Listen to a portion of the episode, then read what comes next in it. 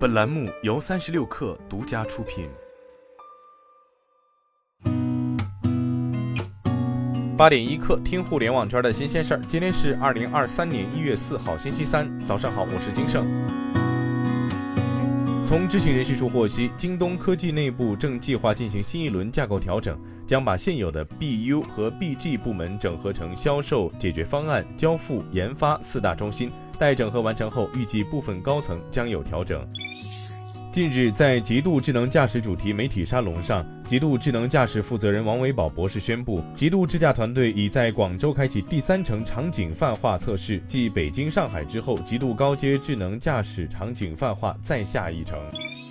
小米创始人雷军发布内部信称，二零二三年对于小米而言是开启全新发展周期的一年，也是一系列的深刻的变革进入深水区之时。集团正处于全新阶段的起跑线上。雷军认为，这一年小米的关键词是稳健推进、蓄势待发，要更具勇气、更有耐心、更具长远全局视角，不断夯实基础，构建强化体系能力，为未来五至十年的长期发展打下坚实基础，并为未来两到三年的新一轮爆发做好充分的准备。据乐视视频官微，二零二三年一月一号起，乐视将执行每周四天半工作制，每周三弹性工作半天，考勤时间调整为连续的五小时，比如上午十点至下午十五点，上午十一点至下午十六点都是符合规定的。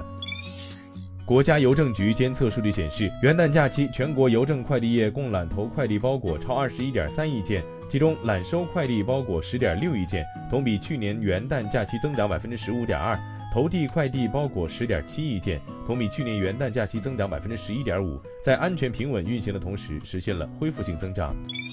据消费市场大数据实验室监测显示，元旦节日期间两天，上海市共发生线下消费金额一百二十点一亿元，环比增长百分之五点六；线上消费金额一百零九点八亿元，同比增长百分之四十三点七。主要商业综合体客流量环比增长百分之八十二点零，其中家用电器、真纺织品和建筑材料同比增势较好，分别增长一点七倍、百分之四十六点一和百分之四十五点一。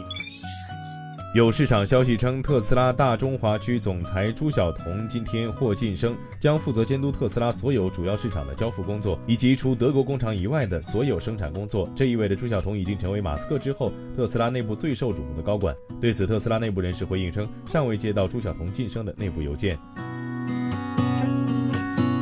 今天咱们就先聊到这儿，我是金盛八点一刻，咱们明天见。